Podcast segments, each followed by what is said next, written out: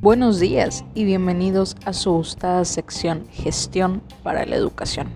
Soy su amiga y servidora Erika Lilian Mendoza Vázquez. Como ya es costumbre, me encuentro informándolos y actualizándolos sobre los hechos más recientes. El día de hoy tendremos un programa bastante interesante que les aseguro no querrán perderse, por lo que los invito a servirse una taza de café para que disfruten aún más esta transmisión.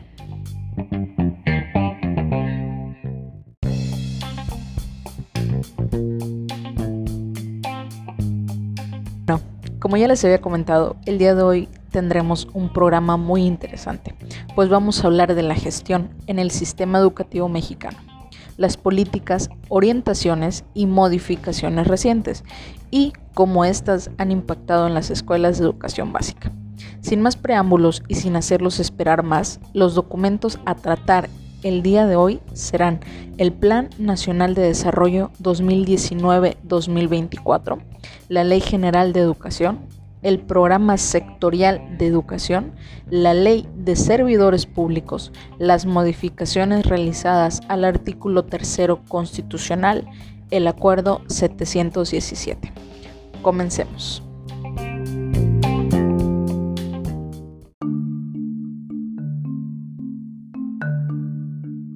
En primer lugar, hablaremos de el Plan Nacional de Desarrollo 2019-2024.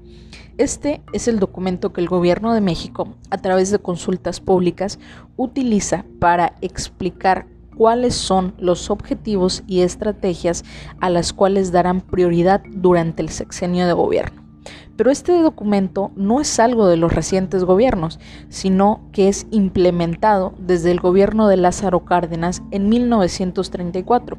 Lo único que ha cambiado es el nombre, pues anteriormente se llamaba Plan Sexenal. Los principales ejes que rigen este plan son los principios de justicia y el Estado de Derecho de todos los mexicanos y por supuesto un eje que no puede faltar, el eje de desarrollo económico. Es decir, ¿qué va a hacer este gobierno para promover el desarrollo de la economía mexicana? Pero estos no son los únicos ejes, pues el, el, gobierno también busca cambios como la igualdad de género, la no discriminación y la inclusión y el combate a la corrupción para lograr un cambio en las gestiones gubernamentales. En lo particular, en cuanto a educación, este plan contempla un diseño, desarrollo e implementación de las políticas dirigidas a la infancia, que tienen como un énfasis la salud, la nutrición y los cuidados de los menores. Busca también la promoción de la gestión al interior de los centros educativos, esto con el fin de lograr una educación de excelencia. Uno de los puntos que en mi opinión es de los más destacables de esta agenda es que busca el acceso y permanencia en la educación. Esto a través de la oferta de oportunidades como podrían ser las becas para continuar el estudio, pero que considero relevantes pues gobiernos anteriores no habían hecho en la priorización que se da a mujeres, pueblos indígenas y a los grupos históricamente marginados. Hablemos de migrantes por ponerles un ejemplo. Con esto también se busca que la educación comience a ser de calidad en todos los niveles educativos. Se busca la promoción de la educación sostenible, artística, científica, tecnológica, financiera, ambiental, sexual, cívica, intercultural y comunitaria. Volteando al pasado, esto es algo que personalmente no recuerdo algún gobierno anterior haya buscado. Pero estas acciones no son solo pensadas para los alumnos, también están marcadas para los docentes, pues en ellos se busca el fortalecimiento y mayor compromiso desde su formación, es decir, cuando apenas están estudiando. Y esto no es nada ilógico, pues deben estar a la altura para poder lograr todo lo que se propone para los educandos. Pero como bien sabemos, los docentes muchas veces tenemos que enfrentarnos a las carencias de nuestras escuelas, pues el gobierno también pensó en esto. Así que se propusieron la mejora en primer lugar de la infraestructura de las escuelas, pues hay algunas escuelas que con el siguiente huracán que se nos venga se caerán y ya que las escuelas estén como se debe, estas serán equipadas hablar hablemos tecnológicamente, pues la tecnología con esta pandemia hemos visto que no está peleada con la educación. Bueno, esto es a grandes rasgos lo que, lo que el presente gobierno planea para sus seis años de gobierno. Personalmente siento que es algo ambicioso y de verdad espero se logre. ¿Usted qué opina, apreciable oyente? Además, si usted quiere conocer más sobre este documento, lo puede encontrar en la Gaceta Oficial de la Federación. Los invito a leerlo e impregnarse más de estos conocimientos.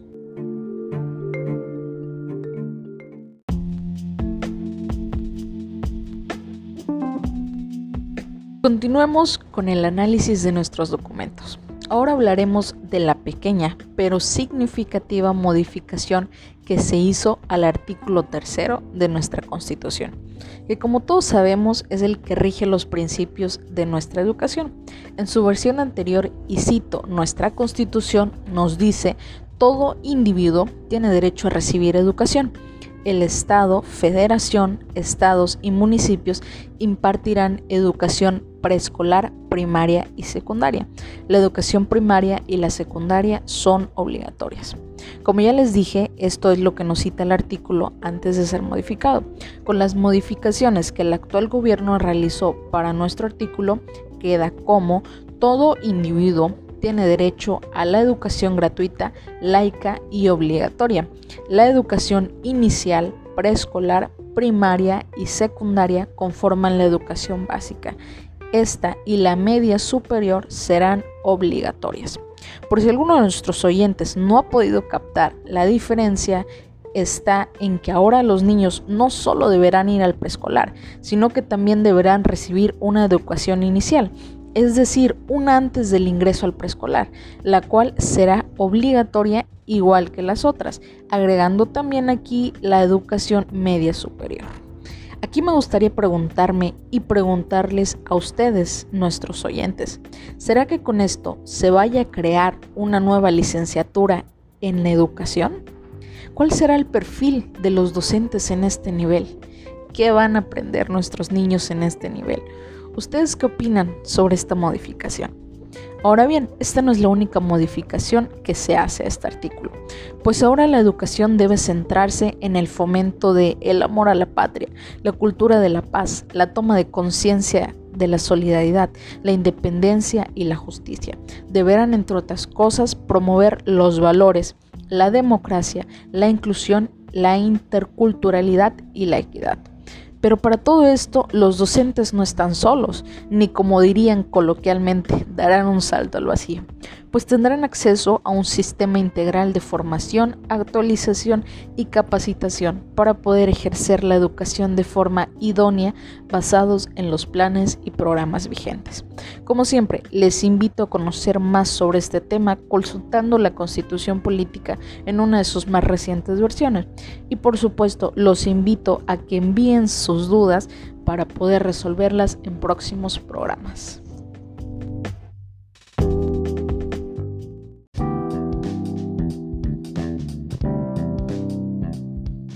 Ahora toca el turno de hablar de la Ley General de Educación.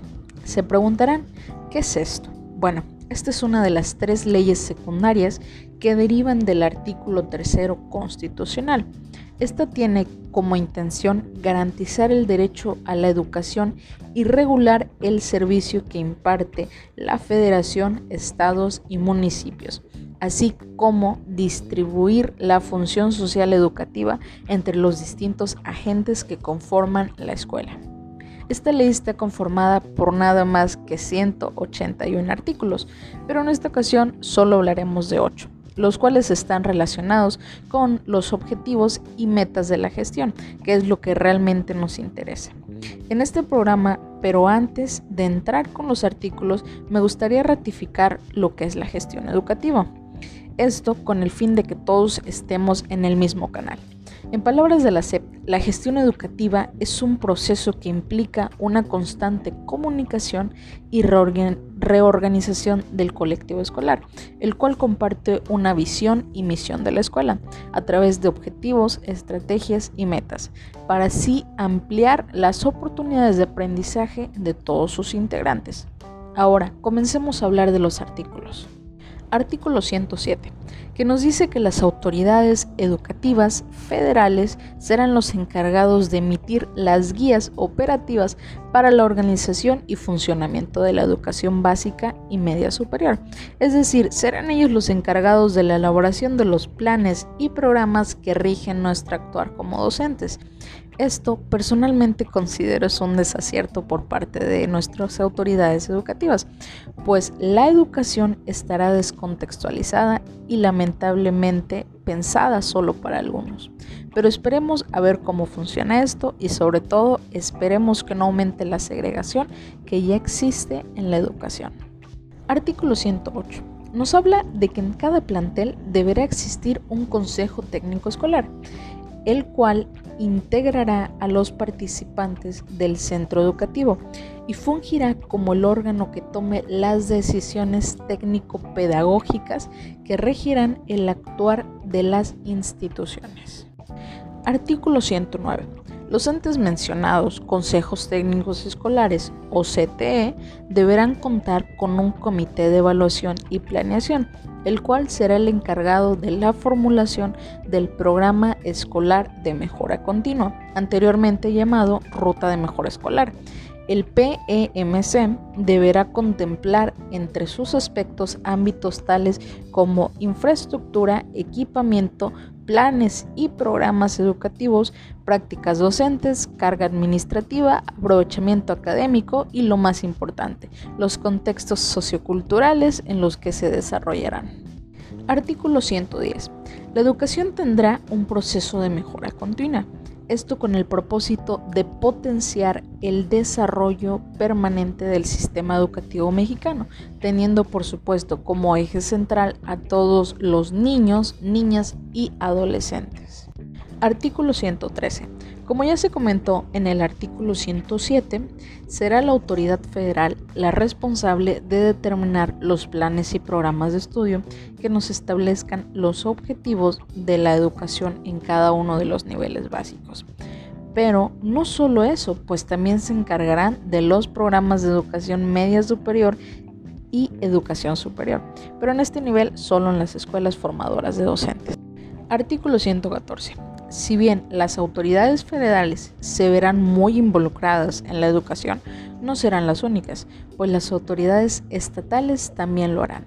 Esto con la vigilancia del cumplimiento de las normas y lineamientos emitidos por la SEP por parte de sus autoridades locales, es decir, que cada jefatura supervisión con cada director y docente. Artículo 116.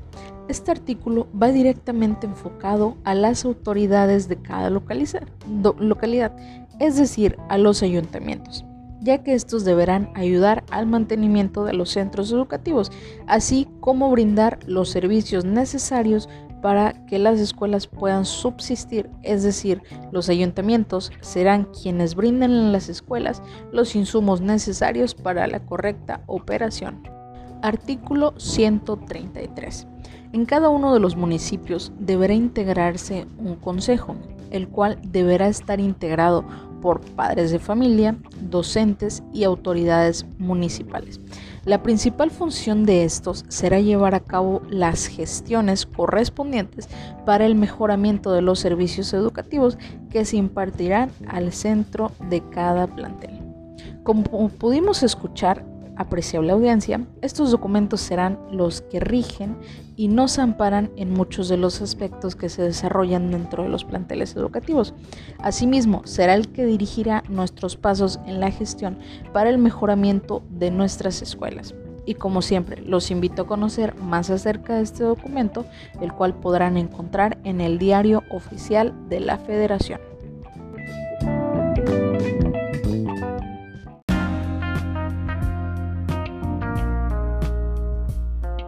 Continuemos con nuestro análisis. Ahora vamos a hablar sobre el programa sectorial de educación. Este documento será nuestra carta de navegación desde la gestión del sistema educativo, pensando a un nivel estatal, regional y de zona. Este representa el conjunto de rutas por las que el sector educativo habrá de transitar para lograr el más claro de sus propósitos, garantizar el derecho a la educación equitativa, inclusiva, interculturalidad integral y de excelencia. Entre sus objetivos se encuentran la revalorización del trabajo de los docentes al servicio de la educación, que como bien es sabido se ha perdido y ahora todos dicen ser maestro es solo cuidar niños, cuando la realidad es que no es así. Busca también la generación de entornos favorables para el desarrollo de la educación y fomentar la cultura física y la práctica del deporte.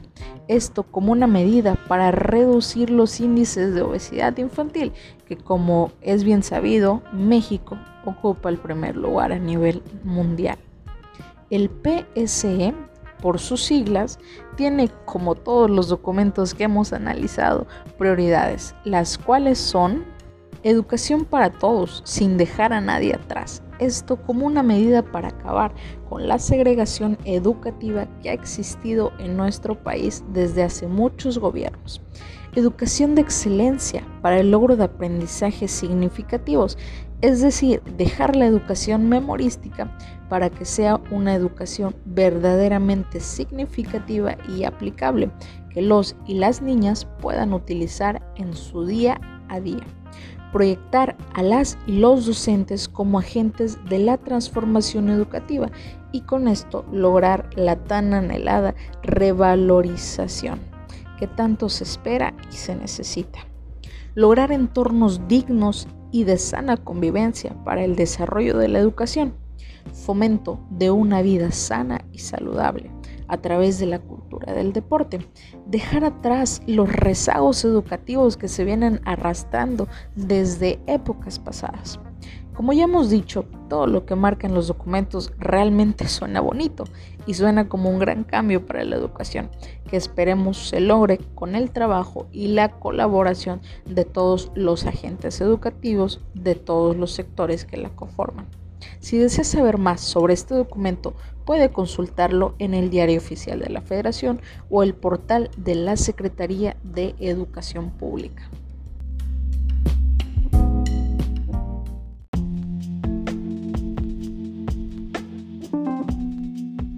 Volvamos a hablar un poco de leyes.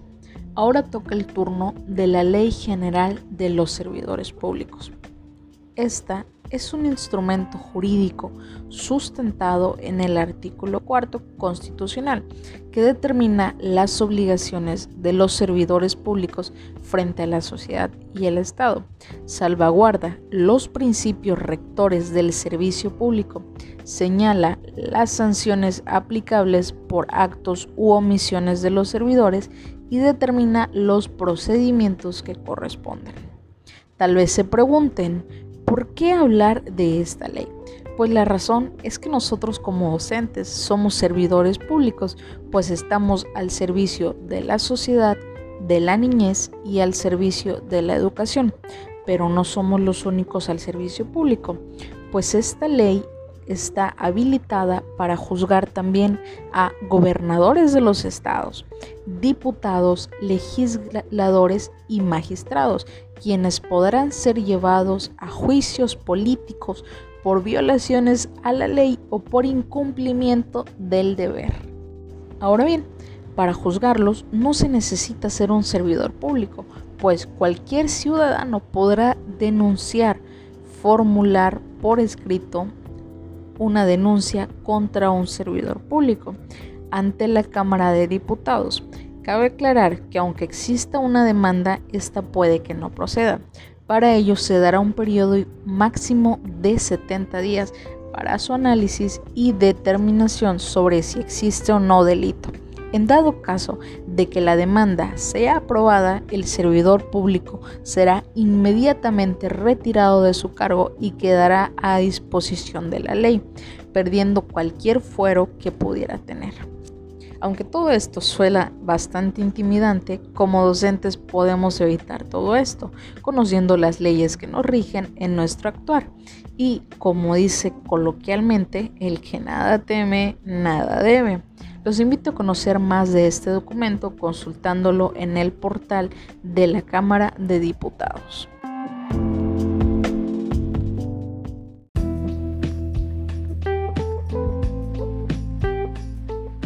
El último documento del que hablaremos y con el que cerraremos este análisis es el Acuerdo 717, el cual emite los lineamientos que se utilizarán para formular el programa que utilizaremos para la gestión escolar. Este documento se divide en seis capítulos, de los cuales vamos a analizar. Capítulo 1. Disposiciones generales.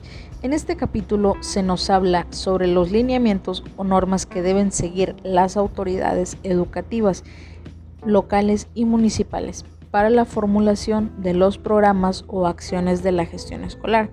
Esto con el propósito de fortalecer la autonomía de gestión de las escuelas de educación básica, con el propósito de garantizar las condiciones necesarias para fortalecer la autonomía de la gestión escolar orientada a la calidad y la equidad de la educación.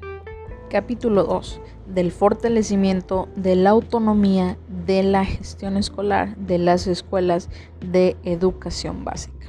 En este capítulo se nos habla de los programas y acciones que deberán ser ejecutados para fortalecer la autonomía de gestión de las escuelas. En pocas palabras, las consideraciones y los pasos a seguir para el logro de las mejoras escolares necesarias a través de la gestión. Capítulo 3. Del uso de los resultados de la evaluación como retroalimentación para la mejora escolar. En este capítulo se nos recalca la importancia del uso de los resultados obtenidos de las evaluaciones realizadas por los docentes a los alumnos. Asimismo, recalca la importancia de garantizar que los miembros de la comunidad escolar tengan acceso a los resultados de las evaluaciones. Con estos resultados se podrán tomar las decisiones a desplegar por el Consejo Técnico Escolar para la mejora de la educación. Capítulo 4 del desarrollo de una planeación anual de actividades. En este se nos habla sobre la importancia de que los maestros promuevan que la planeación anual de las escuelas se constituya como un proceso profesional, participativo, corresponsable y colaborativo que lleve a los CTEs a tener un diagnóstico apegado a su realidad educativa, siendo sustentado con evidencias objetivas que permitan la identificación de necesidades, prioridades y de trazar objetivos, metas verificables y estrategias para la mejora de los servicios educativos que se brindan. Capítulo 5. De la administración, transparencia y rendición de cuenta de los recursos. Todo esto se hará bajo el liderazgo del director para que éste se involucre en los retos de la escuela enfrenta, los programas y acciones para el fortalecimiento de la autonomía de gestión escolar desarrollando mecanismos que garanticen que la escuela administre de forma transparente y eficientemente los recursos que reciba. Y estos sean gestionados para la mejora de la infraestructura, la compra de materiales educativos y la resolución de problemas de operación considerando su programa escolar de mejora continua. Capítulo 6. De las condiciones de la participación de docentes, padres de familia y alumnos en la resolución de los retos que la escuela enfrenta. En este capítulo está más enfocado hacia los padres de familia, pues ellos tienen que verse involucrados en la mejora del aprendizaje de los educandos, que brinden su apoyo a los docentes y se preocupen por la educación que sus hijos reciben. A manera de conclusión, el Acuerdo 717 sienta las bases para que la escuela de educación básica se centre en el aprendizaje de sus alumnos y no en la atención de carencias, demandas o programas que las desvíen del cumplimiento de sus propósitos. Este acuerdo es un apoyo para todas las escuelas de educación básica con el fin de que centren sus esfuerzos en lograr la normalidad mínima escolar aprendizajes relevantes y duraderos.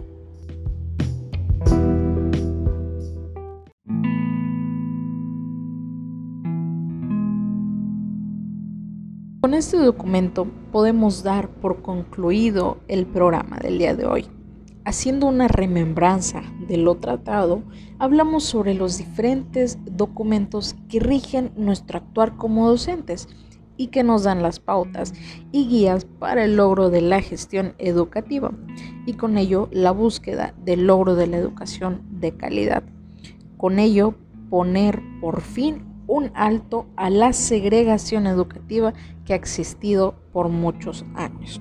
Realmente los documentos que analizamos son bastante largos, pero los invito a consultarlos para tener bases legales sobre su actuar y sobre todo poder defender nuestro trabajo cuando alguien intente menospreciarlo o meterse en él. Se despide de ustedes su servidora Erika Lilian Mendoza Vázquez, esperando que el programa haya sido de su agrado y agradeciéndole su estancia hasta el final de esta emisión.